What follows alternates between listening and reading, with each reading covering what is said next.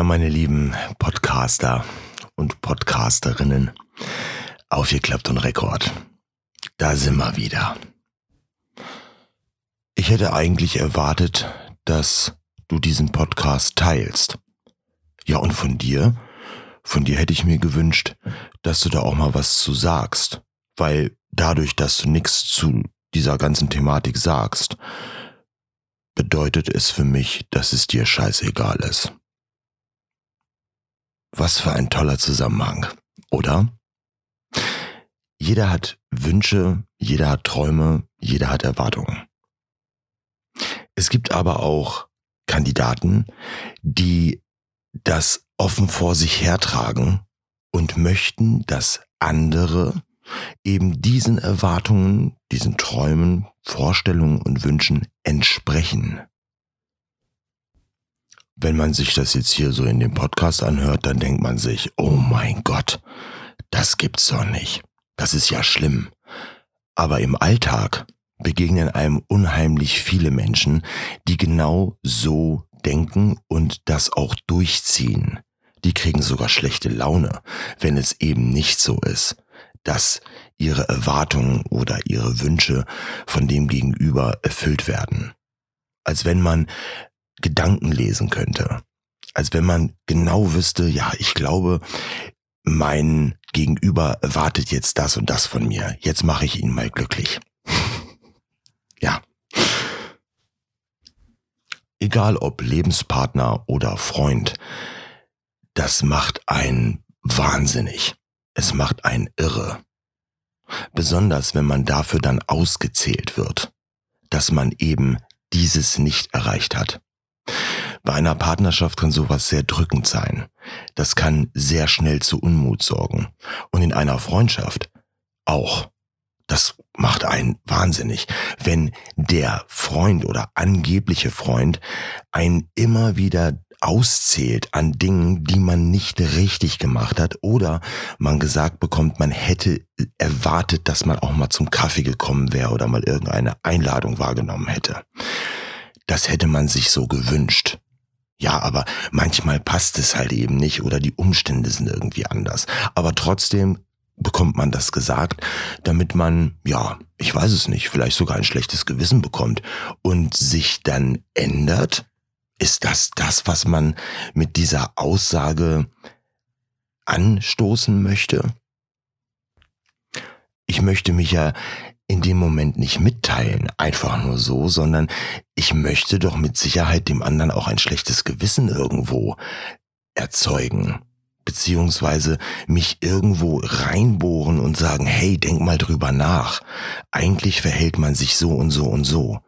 Das ist natürlich die Wahrnehmung des anderen oder eben genau diese Wünsche und Träume. Auf einmal liegt die Aufgabenstellung darin, dem zu entsprechen, wie der andere es sich vorstellt. Okay. Ähm, ja, das funktioniert nicht. Und auch wenn ich es mit der Brechstange probiere, das ist einfach nicht möglich. Vielleicht ist es anfangs eine Sache, wo man sagt, okay, alles klar, man probiert mal dem gegenüber etwas gerechter zu werden, aber warum soll ich mich denn verstellen? Weil mein Grundgedanke ist doch der, dass jeder mich so nimmt, wie ich bin. Und auch den Umstand, der mit der Person zusammen entsteht oder da ist, dass der einfach so ist, wie er ist.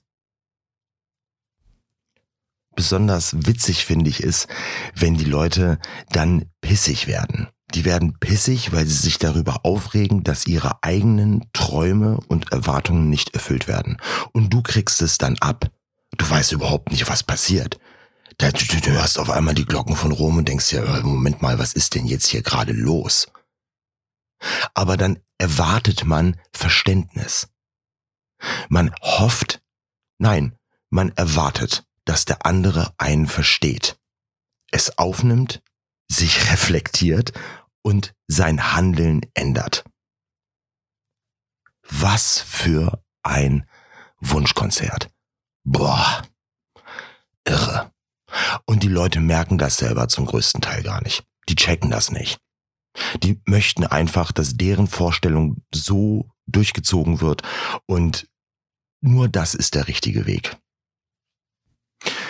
Ich glaube, dass das keine intuitive Entscheidung ist, die da getroffen wird. Es ist etwas Emotionales, es wird rational vorher durchdacht und man ist dann irgendwo in einer Wahrnehmung, man ist in einem Kopfkino und dann geht der Alarm los. Und am Ende bekommt man noch gesagt, dass man enttäuscht ist von dem, was man nicht gemacht hat. Also ja, da ist jemand, der produziert seine eigene Vorstellung, möchte, dass du dieser Erwartung folgst und wenn das nicht der Fall ist, kriegst du gesagt, ich bin enttäuscht von dir. Ich hätte eigentlich erwartet, dass du daran denkst. Nach sechs Minuten, wo ich jetzt darüber erzähle, kann ich nur eins sagen, es ist selbst gemacht. Es ist einfach selbst entstanden in dem Kopf der jeweiligen Person und dann wird das nach draußen katapultiert. Ohne dass der andere irgendwas dafür kann. Ja, echt spannend. Damit macht man Verhältnisse, Beziehungen, Freundschaften einfach kaputt. Man macht den Gegenüber kaputt, weil er für etwas Rechenschaft ablegen muss oder sich gerade machen muss für etwas, was irgendwo selbst gebastelt ist.